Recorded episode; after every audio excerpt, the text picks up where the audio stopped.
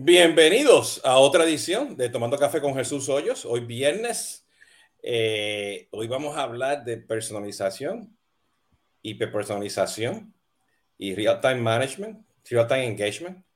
Y, este, y un, este, un invitado, pues tenemos a Juan Montes. Ya mismo voy a hacer las introducciones formales. Ok, pues es el director de CX en, de SAP. Y como siempre, pues también nos está acompañando pues eh, Tatiana. Este, saludos, ¿cómo están? Hola Jesús, muy buenas tardes. Bien, feliz, hoy es viernes. y, yo tengo que salir corriendo para un aeropuerto, ¿no? Y a los que me están siguiendo en Twitter ya saben que me estoy peleando pues con una línea aérea allá afuera, ¿no? Así que, este, Juan, ¿cómo estás? Saludos. Bien, bien, Jesús, gracias por, por el espacio. La verdad, bastante emocionado, ¿no? Además de que es viernes, platicar contigo hoy. Exacto, ¿no? Viernes y tomando café, así que este, pero ya voy a hablar de eso. Bueno, como ya saben, Jesús Hoyo de CRM Latinoamérica, CX2 Advisory y también por The Service Consulting. Y como saben, todos los viernes pues tenemos estos, estos live streams que luego están disponibles en los podcasts. Estamos ahora en vivo en, en Instagram, digo, en, en, LinkedIn, Facebook, Twitter y YouTube. ¿Ok? Y luego va a estar pues en todas las plataformas de, de, de, de ¿no? Eh, y hoy justamente pues vamos a hablar de este tema de, de, personalización, real-time engagement. Y a los que me siguen por ahí de vez en cuando, yo como que soy medio, I don't know, ese término de, de, de, hyper whatever. Este, lo vamos a hablar y entonces aquí ya vivo, Juan y yo vamos a poner los guantes, ¿no? Pero, pero en toma de serio, vamos a dar una definición a eso, vamos a ver qué significa, ¿ok? Este, que si el cliente está a control o es el, este, la, la marca, sea, todo esto, como dicen por ahí, depende, ¿no? Así que Tatiana, te veo este, a ya mito, ¿no? Ya ahorita en 40 minutos. Ok, chévere, gracias. Chao.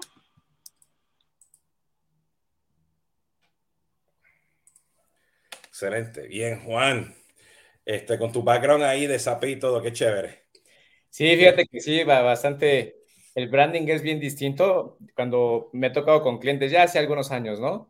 Los clientes pensaban que SAP era únicamente el RP, ¿no? Entonces, cuando se dan cuenta que hay toda una capacidad de Customer Experience, como decía Pau la semana pasada, ¿no? Que se piensa una estrategia más en tu end, es por eso que ahora CX ahí está bajo el nombre de SAP también. Bueno, pues este, Juan, cuéntame, cuéntame quién tú eres, qué es lo que tú haces en SAP para este, pues, que la gente te conozca, ¿no? De acuerdísimo, Jesús. Pues mira, prácticamente estoy yo en el diseño de la estrategia de digamos, hacia interno de nuestra organización SAP Customer Experience, definiendo toda la estrategia eh, para ir al mercado y desarrollar finalmente nuestro negocio, ¿no? Cara a nuestros clientes, soy un advisor, eh, donde pues mi interés principal es entender al cliente, comprender su situación actual y eventualmente desarrollar, eh, digamos, todo un ejercicio de consultoría para que puedan identificar cuáles son sus gaps y hacia dónde quieren llegar, ¿no? En términos de proceso de negocio y de tecnología que pueda apalancar este proceso de negocio. Prácticamente ese es el, resumen de lo que hacemos acá en, en SAP. Y, y, y, ustedes trabajan directamente también con los partners y, lo, y, o sea, este, y el cliente, ¿no? Para alinear todo esto de una forma u otra, ¿no? Es correcto, así es. Los partners para nosotros es eh, un canal indirecto muy relevante porque finalmente quien está al día a día también eh, son los mismos partners, ¿no? Por ejemplo, usted, ustedes, ¿no? Como, como con la parte de CX Advisory, ¿no? Este, Solvis, Consulting, todo ese tema, pues digamos, para nosotros es bastante importante y relevante esta, esta ruta. Sí. Bueno, disclaimer, que se me olvidó decirlo, porque este, lo dije este, la vez pasada, antes que hablemos del café este, y de todo este tema de, de personalización. Este, yo llevo años pues, este, como influenciador, pagado y no pagado, este, y he estado pues en diferentes tours y foros de SAP. Este, por ahí me salió uno en el timeline desde hace años atrás, no me acuerdo de qué dónde lugar, pero he estado en 25 mil eventos de ustedes, ¿no? Y he aprendido mucho de las cosas de ustedes, inclusive, aun cuando ustedes, pues, hace años atrás que no tenían el mensaje de CX, este, yo siempre que miraba las soluciones de ustedes, decía, oye, pero tú tienes aquí cosas de CX, ¿no?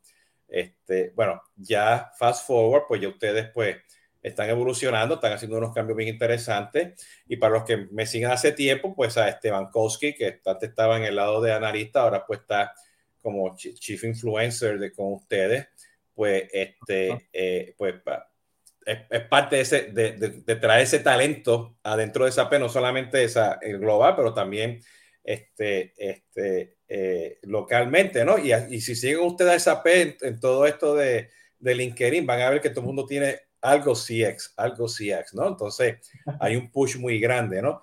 Pero Juan, antes que hablemos de esto, yo sí tengo, yo tengo que hablar contigo. Tú me dices que tú, nada de café.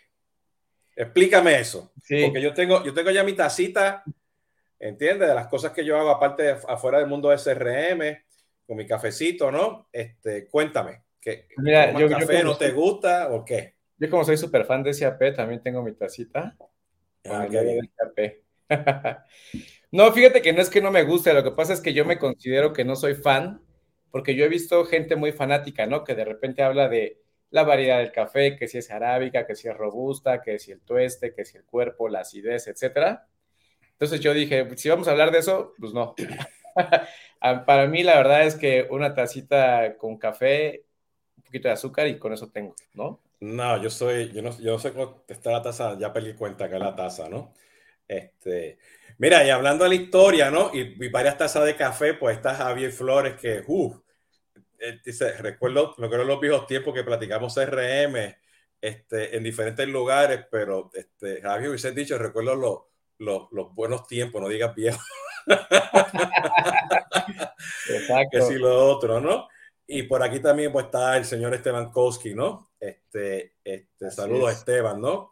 Este, pues mira, eh, cuéntame, cuéntame un poquito, o sea, desde, el punto de vista de, todo este tema de personalización, este, Juan, eh, eh, ¿cómo, cómo, o sea, y, esta es la pelea, o sea, tú, me, lo dijiste en el email que mandaste, vamos a hablar porque yo vi tu post, ¿no?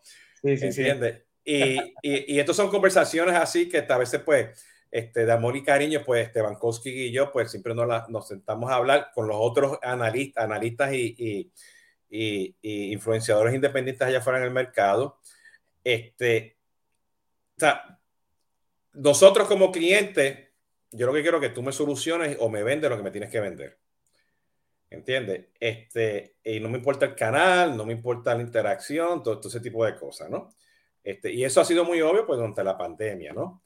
Este, y a veces pues hablamos de personalización y personalización puede ser un mensaje muy sencillo este, en un correo electrónico como una oferta que te aparezca este, personalizada pues en la página web, ¿no? Este, eh, y eso pues, tiene que pasar en, en, en, tiempo real, ¿no? Porque nuestra atención hoy en día está cambiando, ¿no?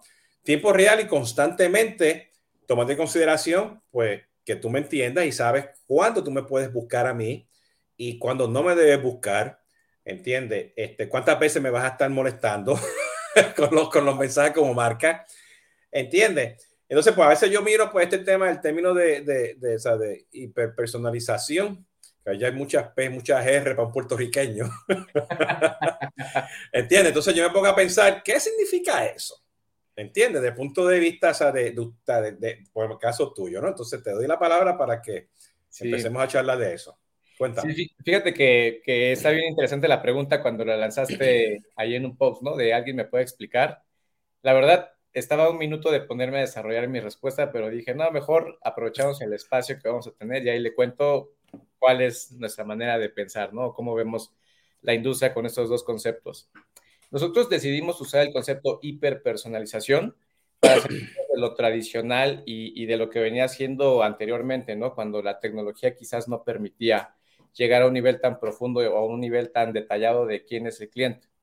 Para nosotros, personalización es mandarte un mail diciéndote, hola Juan, y en el cuerpo del correo te aviento todas las ofertas que tengo el día de hoy, ¿no? O te mando un SMS, hola Juan, y te mando un contenido que ni va a ser relevante para ti, ¿no? Entonces, personalizar en nuestro concepto es el marketing de antes, donde saludaba así por su nombre, pero la oferta no estaba personalizada, eh, la, recomendación no estaba personalizada. ¿Por qué? Porque no teníamos la capacidad de conocer o identificar quién es el cliente. Cuando decimos hiperpersonalizar, queremos decir ahí que personalizamos de acuerdo a quién es el cliente, cuál es el, momento de vida incluso que está viviendo el cliente. Por ejemplo, vamos a pensar una madre que, que estaba embarazada, nueve meses después tiene un hijo y tres años, cuatro años después ya el hijo va a la escuela. Cada momento de vida es bien diferente, ¿no? Aunque siga siendo la misma persona. Entonces, para nosotros, hiperpersonalizar es llegar a ese nivel de profundidad y a ese nivel de detalle de quién es el cliente en ese momento para mi marca, ¿no? Tampoco es, voy a ponerme de ejemplo a mí, ¿no? No es lo mismo yo, Juan, que esté llegando al punto de venta y que me identifiquen y que vean que soy yo y que vean que anteriormente yo estuve navegando jeans quizás, pero no transaccioné, a Juan que ya transaccionó y ahora le voy a hacer una recomendación que complemente la oferta anterior, ¿no? Personalizar sería, yo vi que tú me compras jeans, te sigo mandando jeans, ¿no? Y entonces el cliente dice, oye, me estás mandando un cupón del 10% de descuento para unos jeans que te compré ayer, ¿no? ¿Por qué? Porque cuando personalizamos creemos que el cliente compra jeans y entonces le sigo mandando ofertas de jeans. Y ya no es tanto así, ¿no? Hoy hiperpersonalizar, es decir, a ver, Juan me compró unos jeans y también me compró una playera, pues a lo mejor mi próximo toque le voy a mandar un cupón para unos tenis o para una chamarra, que complemente el outfit que compré recientemente, ¿no? Entonces, digamos, el hiper viene asociado a la profundidad y al conocimiento que tenemos del cliente para elaborar una acción o una oferta hacia él. Y desde ese punto de vista, este, eh, eh, tenemos que estar seguros de que, que tenemos bien definidos los datos, que estén limpios, que estén organizados, que estén perfilados, que, es, que podamos identificar que Jesús, en el caso mío, pues sí, yo sé, supuestamente sé algo de CRM, pero que fuera de ese mundo de CRM o de CX, pues en mi taza, o sea, me gusta hacer mountain biking, me gusta hacer hiking, ¿entiendes? Estar en los aviones, que hoy, hoy, hoy, hoy me estoy montando un avión por segunda vez después de dos años. Y, y fíjate, en ese caso en particular, o sea, las líneas aéreas, pues son dos de ellas, porque me estoy peleando en Twitter con, con dos de ellas, no están llegando a hacer lo que tú estás haciendo, lo que tú, tú acabas de decir. O sea, este, o sea, y yo, o sea, es un tema de término, ¿no? Y que está seguro que, lo, que, que, que se lo explicamos bien a, a, pues, a nuestra audiencia, a los clientes de ustedes y todo eso, porque este, eh, para mí, lo que tú acabas de decir, estar seguro que estamos de una forma u otra manejando la relación con el cliente. O sea, ese ciclo de relacionamiento. Porque a veces nos confundimos también con el ciclo de vida del cliente. Para mí, el ciclo de vida del cliente es, es mi ciclo. O sea, yo, o sea yo soy como mencionaste, ¿no? El, el, caso de la mujer, el caso mío, pues, pues este, yo este, fui a la escuela, yo fui Boy Scout, este, yo hacía hiking, yo me mudé de Puerto Rico hasta Estados Unidos a estudiar, este, me encanta hacer el hiking, me casé, tengo dos niñas, bla, bla, bla. O sea, todo ese ciclo, pues de vida, yo lo voy a, yo voy a tener interacciones con la marca y ese viene siendo el ciclo de relacionamiento, ¿no? Y hay, y hay cosas que nosotros como seres humanos nos identificamos con marca, sea el Apple, sea el Microsoft, sea los Xboxes, sea equipo de hiking, sea una bicicleta, un carro, lo que sea, ¿no? Entonces, ahí yo creo que está esa conexión para estar seguro que, que entre, ¿no? Fíjate, y ese caso yo le expliqué, y lo voy a ponerlo aquí, un, un caso de real, que lo tengo en un artículo que escribí con Pablo Cáceres, este, de, de eh, el, el Senior VP de Emarsis, que ahora pues es SAP, que lo hablamos la vez pasada. Me pasó esto en Washington, D.C. Este, vi una ropa, te la estaba comprando y le digo al muchacho, oye, no vi estos colores, están en el punto de venta. Y él me dice, espérate, yo creo que lo tenemos en el inventario o dame el código postal donde tú estás, porque a lo mejor lo puedes comprar. No lo puedes comprar, no, lo puedes, te, lo, ya, yo, lo puedes comprar aquí ahora en el punto de venta y vas y lo buscas allá. Entonces yo le digo, ah, good to be true, ¿no? No, y el muchacho me dice, sí, sí, sí, me enseñó y todo. Y yo le dije, ¿sabes qué? Este, no te apures, está bien, este, es porque ya, está, ya tenía la esposa al lado mío, mira acá, vámonos, vámonos, ¿no? Entonces, bien. pero pásame la información, ¿no? Entonces, este, entonces yo tres días después, en el timing perfecto, porque me di cuenta, me llegó el correo electrónico. ¿Entiendes? Mira, aquí está lo que, lo que quería. Lamentablemente ya no estaba en, en, en, en, descuento, pero estaba ahí. Este, lo puedes comprar, lo tenemos disponible, te va a llegar todo el tiempo. Y había un código postal, un call to action, qué sé yo, que un código de barra, por todo para que me metiera al programa de lealtad. Entonces, yo me, yo me, yo me puse a pensar, y volviendo a lo que tocaba de, de la, de, de la, eh, del detalle de esa personalización, de ser, de ser hyper, hyper, hyper, es que todo eso, había, omnicanalidad. Estaba la tienda, estaba el, el sistema de punto de venta, estaba el handy device que tenía el muchacho que entró al inventario a verlo, no sé en dónde, entró supply chain y todo lo demás, estaba el e-commerce, estaba el correo electrónico, ¿entiendes? Ah, y estaba la aplicación también mobile y estaba la aplicación de lealtad. Entonces, todo eso, o sea, en una transacción está interesante y de vez en cuando me están buscando, ¿no? Este, para, para hacer cosas de, de una tienda de montaña, o sea, comprar este artículo de montaña y todo eso, y me, y me están buscando a cada rato, ¿no? Lamentablemente, cuando la gente no tiene eso, ¿qué hace? Ah, pues yo te hago la personalización del email tradicional, o no, tenemos que tener un programa de lealtad. Y, y, creen que a lo mejor con el programa de lealtad también lo pueden solucionar, ¿no? Entonces, ¿cómo? O sea, y ya que tenemos esa definición que, que, que es clara, ¿no? Ahora puedes regresar al post que puse y lo pones, ¿viste? ahora, ahora te, a base de lo que te acabo de decir, lo que tú acabas de mencionar, ¿cuáles son los retos que tienen pues las empresas de hacerlo, de, de, esa definición, de implementar toda esa este, este, hiperpersonalización, ¿no?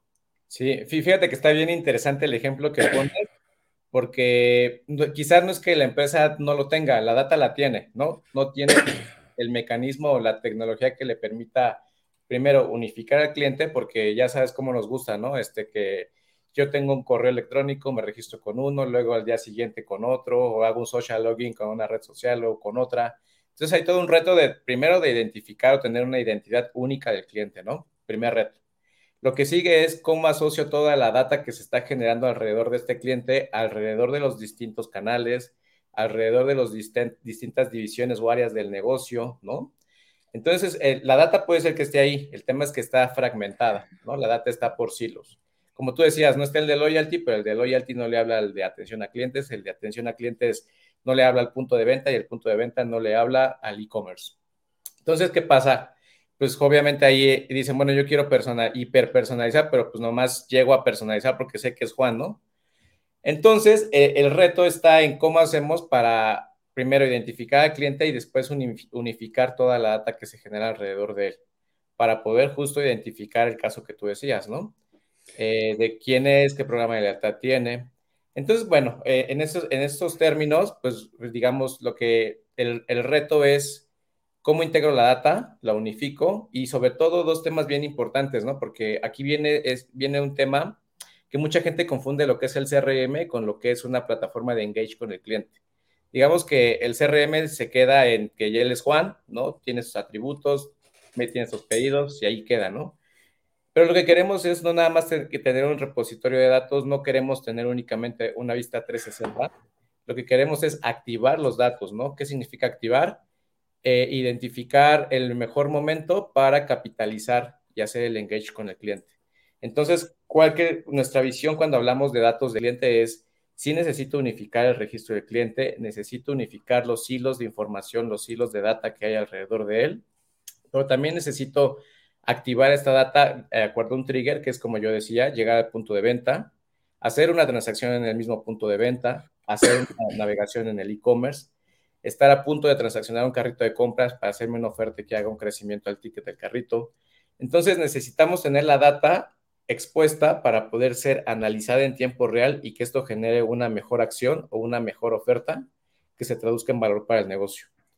Entonces, ya te combiné varios conceptos aquí, pero no sé si no, eso resuelve. No, no, este, eh, fíjate, y, o sea, son obvios, son yo que, o sea, que con esos dos retos que mencionaste, identificar la data, este, integrarla, o y unificarla, ¿no? O unificarlo, integrarla, ¿no? Este, y para eso, esos datos, pues tenemos que accionar sobre ellos, ¿no?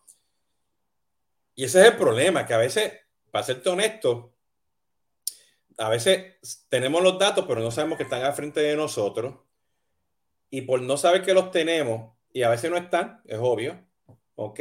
Pues nos puede decir, ah, espérate, vamos, el cookie, el cookie, ¿no? Vámonos con el cookie, ¿no? sí. Este, y ya sabemos que el cookie se va a ir, ¿no? Este, o vamos a hacer la aplicación web, ¿no? Este, pero la aplicación móvil, ¿no? Porque una tú entras con la aplicación móvil, tú, ya tú sabes todo. No, espérate, vamos a Facebook. Facebook me da la información, ¿no? Este, y ahora, pues, la, lo que todo el mundo está esperando, que, como dice la última Coca-Cola, ¿no? El metaverso, ¿no? Este, sí, Y, y, y, la, y la omnicanalidad, ¿no?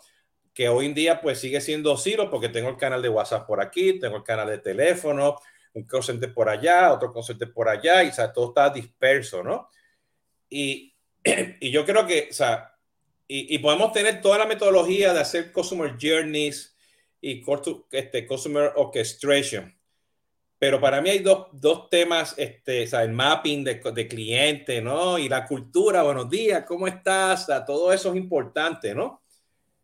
Pero si al final del día no tenemos estos datos y no relacionamos esos datos con esa o sea, hyperpersonalización que estás mencionando tú, ¿entiendes? Y no amarramos eso con el contenido, que es lo más importante, ¿entiendes? Porque luego, o sea, si tú vas a tener toda esa, todas esas interacciones y tú vas a poder predecir cómo, o sea, cómo capitalizar esa interacción y no tienes el contenido, no vas a poder hacer mucho. ¿Entiendes? Entonces, yo creo que eso para mí es uno de los, de los problemas que tenemos en la industria, van a tener las empresas con sus agencias y el manejo de datos, porque podemos tener los datos, pero si no tienes el contenido, se te cae el kiosco, ¿no? Entonces, ¿cómo? Eso, eso como yo lo estoy viendo, ¿no? ¿Cuáles serían esos retos que tú crees que, que, tenemos allá afuera ahora para poder este, este, estar seguro que podemos unificar los datos, podemos integrarlos, podemos accionarlos, podemos tener el contenido, podemos tener la omnicanalidad? ¿Qué retos hay allá afuera? Por lo, menos por lo que tú estás visto con los clientes que estás trabajando espérate, tomando en consideración que lo posteé los otros días también, este, este, o sea, no es CRM, no es ERP, es Consumer Engagement. ¿Entiendes? Es todo esto, es el ecosistema, es el front office con el back office, el e-commerce, todo B2B, B2C, o sea, todo esto tiene que haber un ecosistema para poder hacer todo esto, ¿no? Cuéntame, ¿qué tú opinas? Sí, pues mira, dijiste un chorro de cosas que creo que podríamos tener una sesión por cada una, pero bueno, voy a ir tomando algunos que, me parecieron relevantes, ¿no? Tú hablaste del cookie, ¿no? De, del cookieless o, o que también han traducido como la muerte de la cookie. Acá es importante decir que no hablamos de todo tipo de cookie, hablamos de third party cookie, ¿no? Que es, es donde hoy los marketers están como ya muy acostumbrados a, bueno, voy y hago mi, mi campaña digital a través de las redes sociales, voy y le compro el advertising a Google, a Facebook, a quien tú quieras, ¿no? El tema es que todo este third party va a desaparecer, ya, lleva tiempo, ¿no? Con otras plataformas eh, que lo han ya, han aplicado ya políticas para, para no meter cookies a sus sitios, como puede ser Safari, Firefox, pero la verdad es que el mercado más grande usa Chrome, no usa Google. Y Google ya anunció que para el próximo año desaparece esta cookie de terceros. Esto enfrenta a las marcas, a las empresas, a, los, a cualquier organización que se acerca a un cliente nos acerca un reto de, bueno, ¿y ahora qué voy a hacer? ¿no? Si yo estaba muy acostumbrado a hacer segmentación, si quieres, geográfica, este, sexo, género, edad, lo que tú quieras, ¿no? Con lo que me proveían estos terceros, ¿cómo le voy a hacer? Y acá hay dos conceptos bien importantes donde estamos ahorita trabajando con muchos clientes la estrategia, que es cómo hacemos para adquirir first party data, es decir, para que la marca tenga la data necesaria para justo hacer temas de personalización, temas de engage, temas de, cuidado del mismo cliente, ¿no? Para, para que se haga más afín o más promotor de la marca. Entonces, eh, el reto es el cookieless, ¿no? La muerte de la cookie. ¿Cómo lo estamos resolviendo desde SAP? Imprimiendo estrategias de First Party Data. Y para poder First Party Data hay todavía muchísimas cosas más atrás, ¿no? De primero es, ¿qué le vamos a dar al cliente para que realmente decida otorgarte datos? Es decir, convertir a un anónimo en un, en un nombrado, un cliente, en el canal digital, eh, cómo vas a poder identificar a Juan que llegó y compró al punto de venta, ¿no? Que es un canal que, que no es un canal digital, pero empezamos a ver estrategias para digitalizar esos puntos de contacto. Entonces viene este concepto First Party Data. Nosotros a través de Gigia, que es una adquisición que hicimos por ahí del 2018, que es todo el tema de Customer Identity and Access Management, que incluso fue el que eh, introdujo el concepto de SIAM en, todo este mundo de, cliente, de identidad de cliente. Eh, ellos hablan del zero, del zero party data. O sea, el first party data es uno que es, yo tengo al cliente, me da datos y luego voy a ir infiriendo quién es este cliente para mí, para después desarrollar alguna estrategia de engage. Hay un concepto que es el zero party data, donde lo más fácil es salgo y le pregunto al cliente, ¿no? Oye, a ver, ¿tú piensas viajar? Sí, ¿cuándo? En temporada Semana Santa, que es la que se acerca, temporada de diciembre, ¿no? Navidad Le llamamos zero porque ahí es, es ya, ya, no hay una inferencia, yo directo voy con el cliente. Lo que tienen que empezar a pensar las marcas es qué le vamos a dar al cliente, ¿no? Y también si el cliente está confiando en mí como marca y otorgarme los datos, pues no puedo ser tan fácilmente como agarrar la data y de repente me encuentro un tercero que necesita o me quiere comprar la data y monetizar y ahí te va toda mi base, ¿no? Eso de entrada es, regulatorio, ¿no? Estamos fallando la regulación de, por lo menos en México, de la ley de protección de datos personales, pero también estamos fallando la confianza del cliente, ¿no? Y luego las marcas se preguntan, oye, es que mi tasa de abandono está gruesísima, ¿no? Estoy perdiendo el 20% de clientes cada mes. Y volteas a ver hacia adentro, pues sí, pues te la pasas vendiendo la base de datos, ¿no? Entonces viene un tema también de consentimiento, de preferencias, del cuidado, de generar confianza. Entonces, eso respecto al, al cookies y al first party y al zero party ¿no? Eh, también mencionabas algo bien importante que es la omnicanalidad. Y ahí eh, vamos a entrar, como dices tú, la última coca, ¿no? Este, donde ya se empieza a poner en boga el concepto del metaverso, ¿no? La omnicanalidad, digamos, es cómo aprendes, o sea, hay muchos conceptos, ¿no? Por ejemplo, hay, hay gente que dice omnicanalidad y piensa que es tener una página web. Hay cliente que dice... No, yo, yo ya, cada vez que alguien dice omnicanalidad en marketing, omnicanalidad en servicio, omnicanalidad en e-commerce, a mí se me hierve la sangre porque eso es, eso es multicanalidad. ¿Entiendes? O ese es un canal. ¿Entiendes? O sea, este, la omnicanalidad justamente, si tú quieres hacer la hiperpersonalización, como la tienes que hacer, tienes que hacer omnicanalidad en toda interacción, no importa si el servicio, venta, qué sé yo qué, porque tienes que estar, y ahorita cuando termines tú de hablar, porque este, Santiago aquí, este, Aversa, tiene, tiene justamente una pregunta que que es parte de lo que estamos hablando ahora, pero con, desde, el punto de vista del servicio al cliente, porque aquí estamos hablando mucho de vender, ¿entiendes? Pero también incluye la parte de servicio al cliente, pero continúa. No, de hecho, vamos a tocar más adelantito justo el tema, voy a introducir aquí el tema de Customer Data Platform, que SAP tiene toda una oferta para hacer el CDP, para justamente hacer la omnicanalidad, donde nuestra visión es no hacer un CDP, porque si hoy tú hablas con alguien de negocio de CDP, luego, luego se va al marketing, ¿no? A tener una base de datos consolidada para hacer segmentación y mandar campañas. Nuestra visión es un CDP empresarial, donde todas las áreas de negocio que, que se involucran con el cliente tengan la capacidad de acceder, analizar, activar la data y generar alguna acción que genere una consecuencia positiva tanto para el cliente como para la marca. Estamos hablando efectivamente mucho de la venta, pero por ejemplo también el tema de CDP va a servir, por ejemplo, a predecir un churn. Si yo identifico que un cliente de las últimas tres semanas me ha marcado 10 veces para quejarse de lo mismo y que el feedback que me da en cada cierre de incidencia es de una estrella, bueno, pues ahí tenemos un foco rojo, ¿no? Es un cliente que a la próxima se va a ir, ¿no? O, se va, o va a abandonar, o se va a volver un detractor, ¿no? Como, como en el ejemplo que pones de la, aerolínea, ¿no? Este, vas y tú publicas un comentario negativo en la red social, se hace viral y pum, le pegas a la marca, ¿no? Yo estoy, yo estoy, tan, yo estoy tan desesperado con la línea aérea, tienes que estar con la pregunta de Santiago aquí, que ya me la ponemos, que yo estoy dispuesto, y yo voy para Puerto Rico ahora, termino aquí, saco para el aeropuerto, yo me voy en canoa.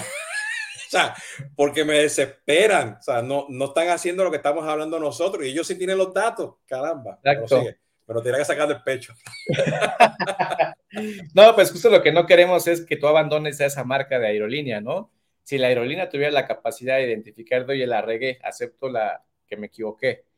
Y yo puedo predecir que si yo sigo trabajando contigo de esta forma, me vas a dejar de comprar a mí los tickets y vas a volar en otra aerolínea, pues a través de un CDP se puede predecir, ¿no? Identificar un segmento de estos clientes que están en posible abandono y definir alguna, algún, algo, ¿no? Que puede ir desde una campaña de retención hasta una llamada telefónica del gerente del call center, ¿no? Hasta un email pidiendo una disculpa.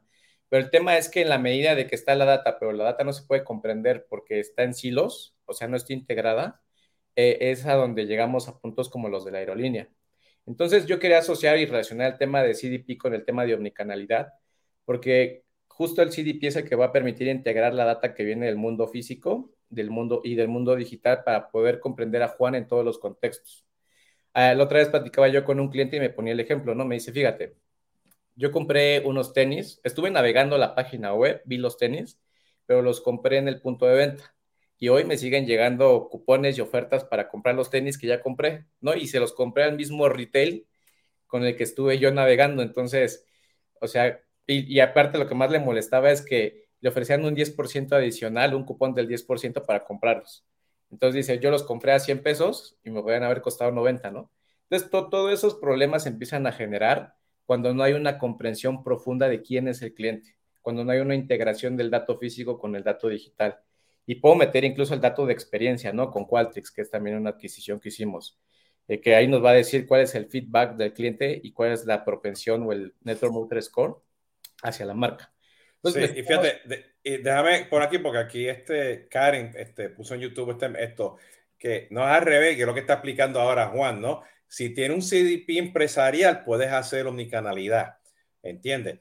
Pero si tiene un CDP de marketing, un CDP para servicio al cliente, un CDP este, solamente para el supply chain, este, pues entonces no vas a poder hacer omnicanalidad porque no tiene la vista de todas esas interacciones, ¿no? Que, ese, que esa, es la gran diferencia, ¿no?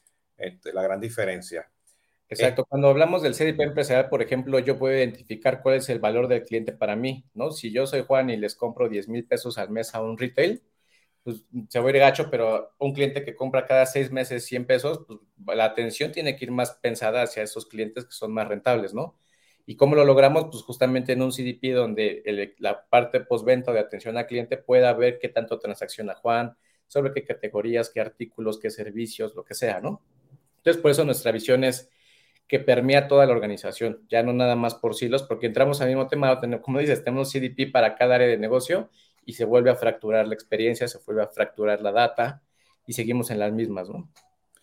Sí, fíjate, entonces, este, déjame volver aquí entonces, porque siempre que hablamos de este, este tema personalización este, y, CDP, sí, este, nos olvidamos del servicio al cliente, ¿no?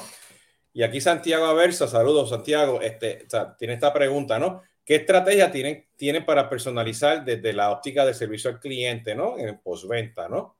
Este, el manejo de soporte, las fricciones, la personalización, la comunicación, todo eso, ¿no? Yo te diría antes, durante y después, ¿no? De la, de la, de la venta, ¿no?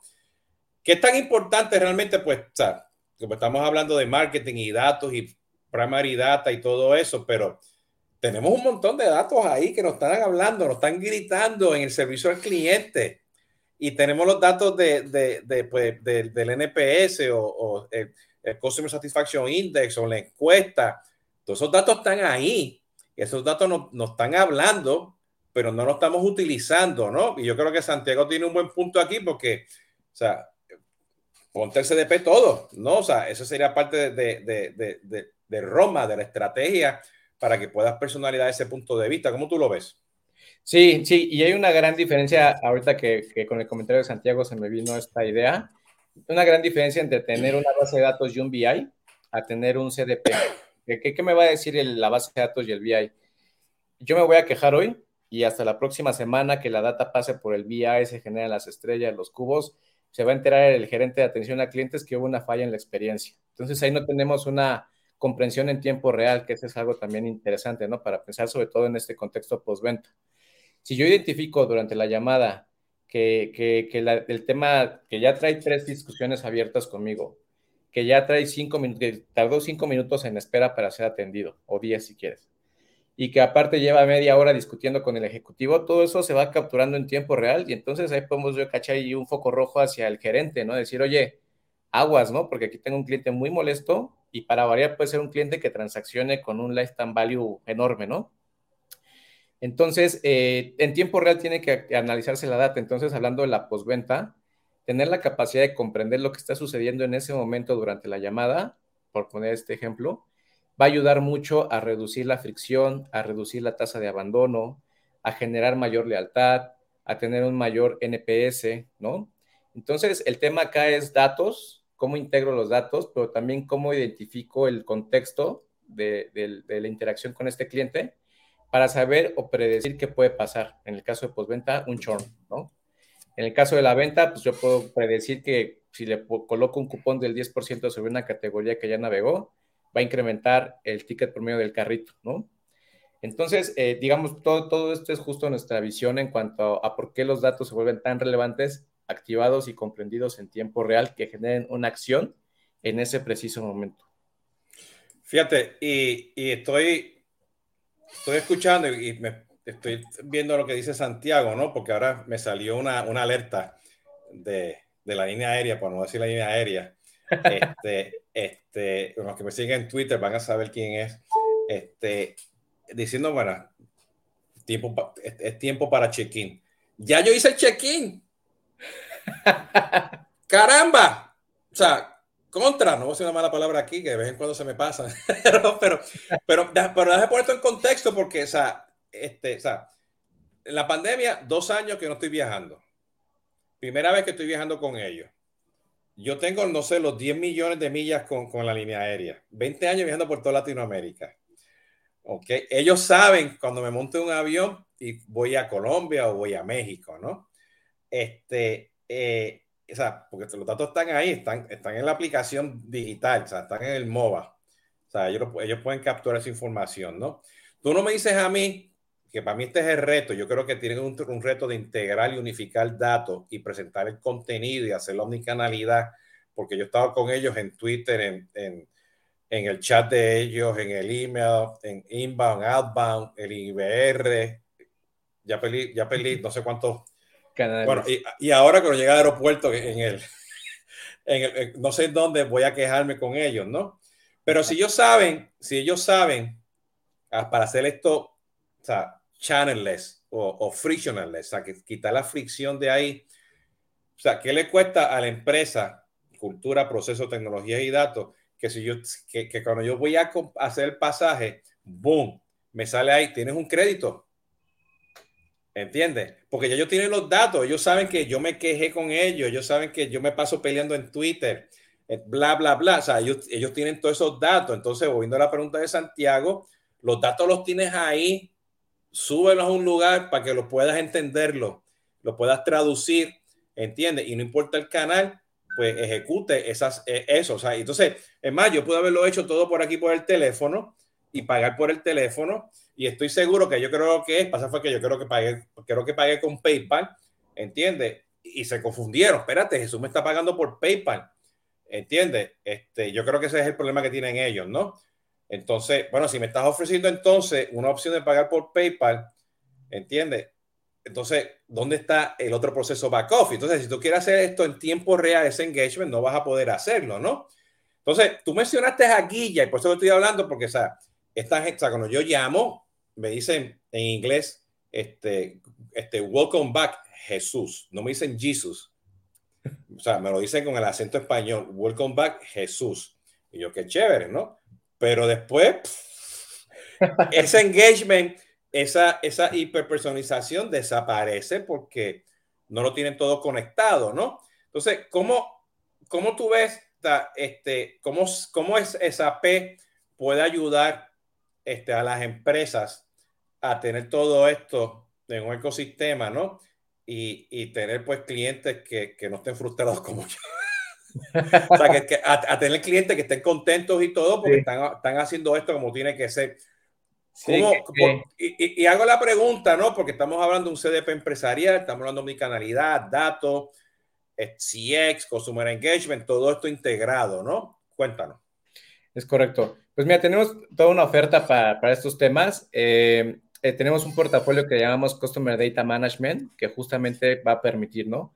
Que va desde la identificación de un cliente anónimo. Hoy el reto va a ser lo que te decía, ¿no? Hacerte de, de la data del cliente, convertir anónimos a conocidos, incrementar tu base de datos, porque en la medida que crezcas el funnel, pues tu conversión va a ir aumentando, tus ingresos van a ir aumentando, tu ticket promedio va a ir aumentando, ¿no? Entonces, desde, desde el tema de la identidad y el consentimiento de los datos del cliente, tenemos ahí Customer Data, Customer Data con el contexto de Customer Identity, Customer Consent para gestionar identidad y consentimiento. Digamos que ya el siguiente paso es empezar a unificar las fuentes de datos unificadas a una identificación. Pero eso, espérate, pero lo dijiste muy rápido, pero yo quiero hacer un, yo quiero hacer una, eso es importantísimo. O sea, que si yo te estoy diciendo a ti que usa mis datos, úsalos apropiadamente. Y si te digo a ti, úsate parte de esos datos ¿entiendes? Y estoy dando el consentimiento que los use y que me busque por esos canales en particulares. O sea, usted tiene esa solución. O sea, disclaimer, o sea, en nosotros en Solvis la hemos implementado y es una chulería, ¿entiendes? pero, o sea, pero hay que, eso tiene que ser parte de lo que vayas a subir a, tu, a tu Consumer Data Platform para que puedas entender a ese cliente. Ojo, acuérdense que por temas de, de, de, tengo una mosca aquí, no sé por qué, un mosquito o algo así, pero toda la parte, toda la parte de, de GDPR y todo este tema de privacidad, o sea, eso es parte de eso, ¿no? Y ya se considera una mejor práctica y ustedes lo tienen ya como parte de, este tema de, de, Consumer Data Platform, ¿no? Sí, exacto. Que, que viene de Guilla, ¿no? Decía hace un rato. Guilla, una vez adquirido por SAP, cambia nombre a Customer Data. Entonces, lo que era SIAM, Customer Identity and Access Management de Guilla, hoy es Customer Identity. Lo que antes era en Guilla Enterprise Consent and Preference Management, hoy es Customer Consent, que nos va a permitir justo cuidar las preferencias, el consentimiento hacia el tipo de toques que le hacemos al cliente, los canales, etcétera. Eso es guía, ¿no? Y tiene esos dos componentes. Si seguimos avanzando, progresando en el nivel de madurez, una vez que tengo ya la data, que también los clientes no son nuevos, ¿no? No es que vayamos a empezar con cero clientes, ya hay una base de datos existentes.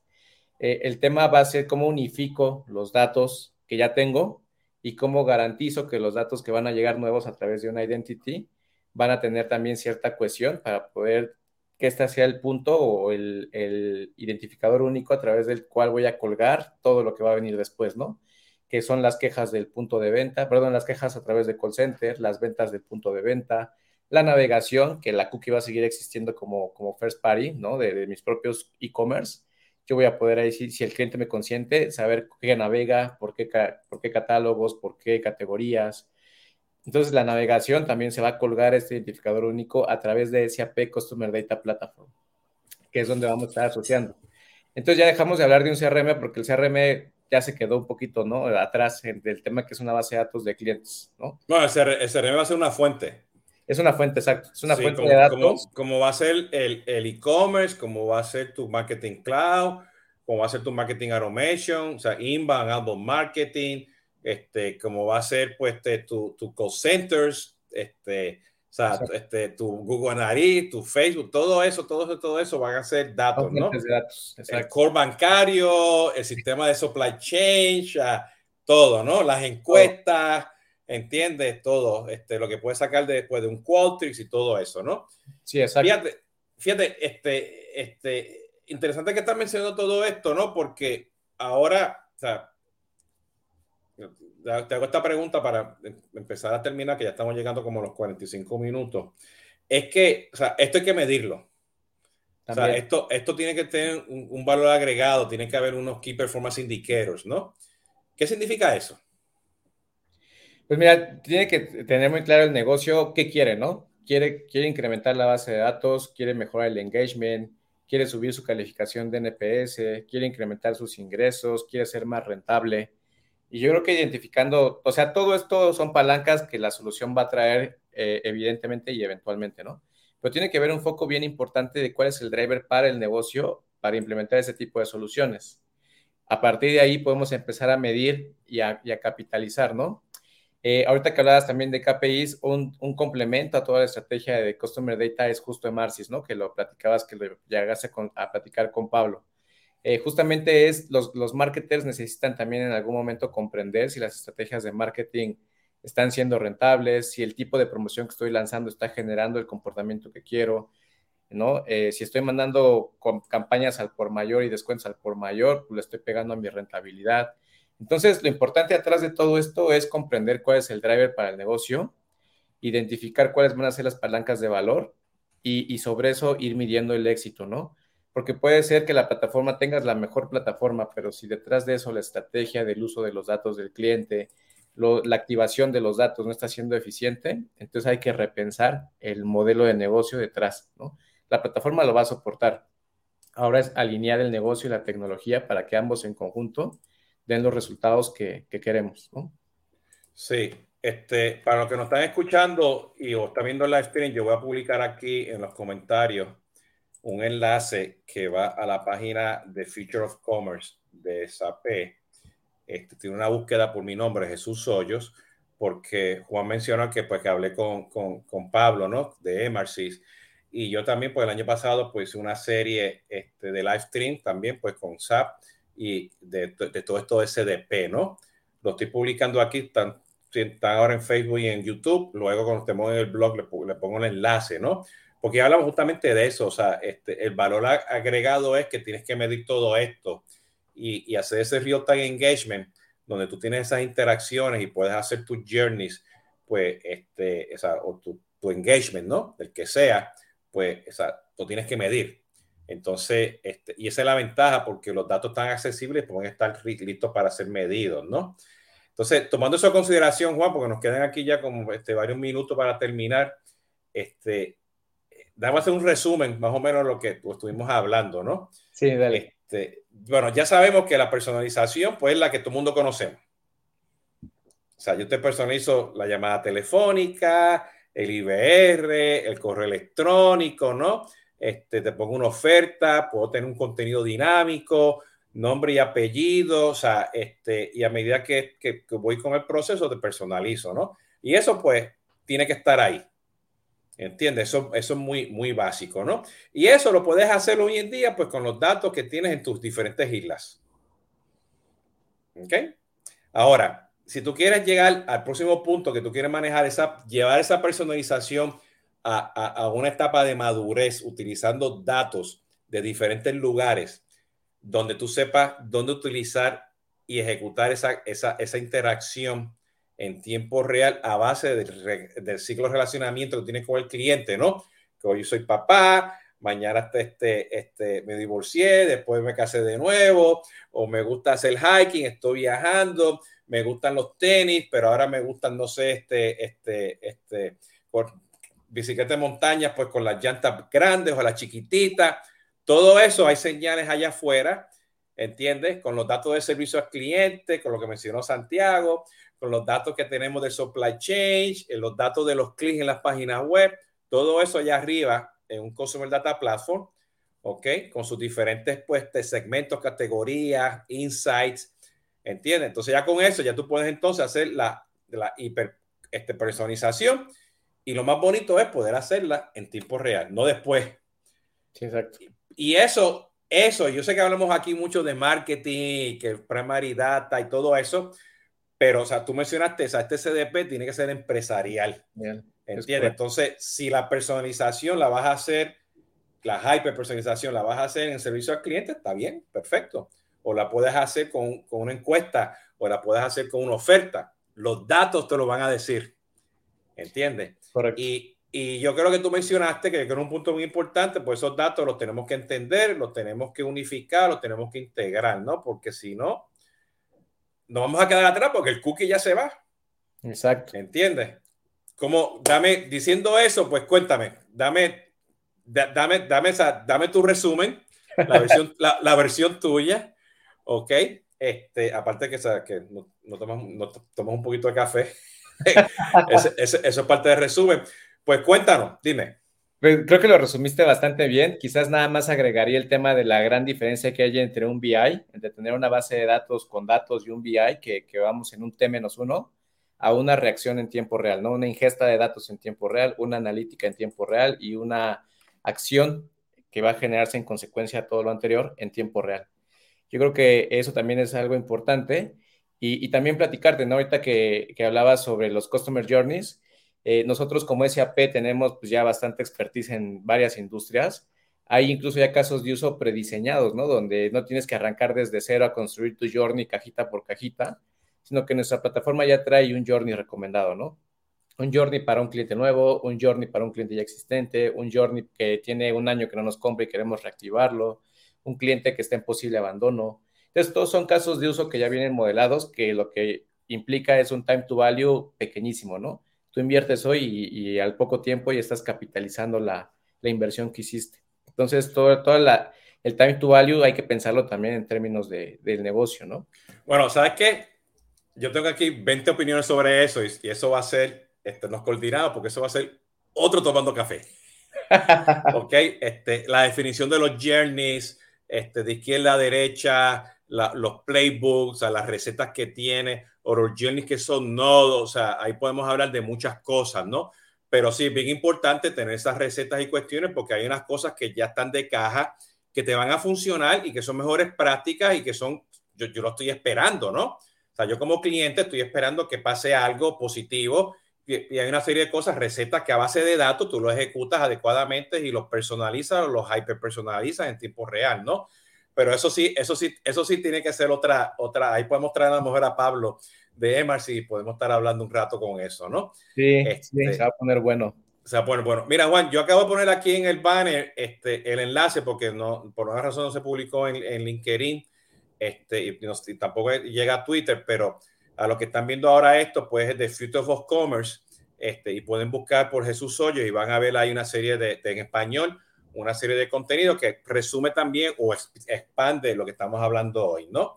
De ese punto de vista. Entonces, este, José, este Juan, perfecto, ¿no? Entonces, déjame venir aquí ahora y traer a, a Tatiana. ¿Qué pasó, Tatiana? ¿Cómo estás? Tanto tiempo. muy bien, escuchándolos acá atentamente. Sí, cuéntanos, este, este, ¿qué tenemos, qué tenemos, qué, qué, qué, pasó ayer? ¿Qué tenemos mañana? No me acuerdo ahora de con todo el contenido que estamos poniendo ya en las redes sociales. Bueno, Jesús, esta semana estuvo muy interesante. El martes estuvimos en conversaciones de CRM, estuvimos hablando de esa integración entre creatividad y tecnología que toca muy bien, está muy alineado con el tema que tocamos el día de hoy. El lunes con nuestro eh, podcast estaremos hablando sobre la integración del marketing automation y el CRM. Todo nuestro contenido en redes sociales, síganos, escuchen, nos vayan al podcast, YouTube, donde quieran, ahí estamos. Excelente, perfecto, Tatiana. Bueno, este, Juan, ¿cómo te conseguimos a ti? Eh, estoy en LinkedIn como Juan Montes la verdad no soy muy fan del Twitter tampoco, pero en LinkedIn publico. Generamos eventos constantemente, sobre todo mensajes de valor, de industria. Eh, próximamente viene Javier, que por ahí lo vi que andaba, ¿no? La próxima semana tenemos, vamos a tener un foro para ver cómo ha cambiado el cliente para las industrias de productos de consumo. Y yo voy publicando contenido también en The Future and Commerce, tengo algunos artículos, entonces por ahí, LinkedIn, eventos, mensaje, por donde quieran juan.montes.sap.com a la orden. Excelente, Juan. Muchas gracias. No te me vayas, tampoco te vayas, Tatiana.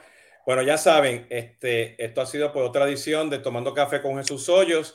Este, y como dijo Tatiana, me pueden seguir pues en, lo, en, en mis redes sociales que están aquí publicadas, en jesushoyos.com, ahí van a tener toda la información. Y bueno, nos vemos el lunes en el podcast, el martes en otro live stream y el otro viernes en otro live stream.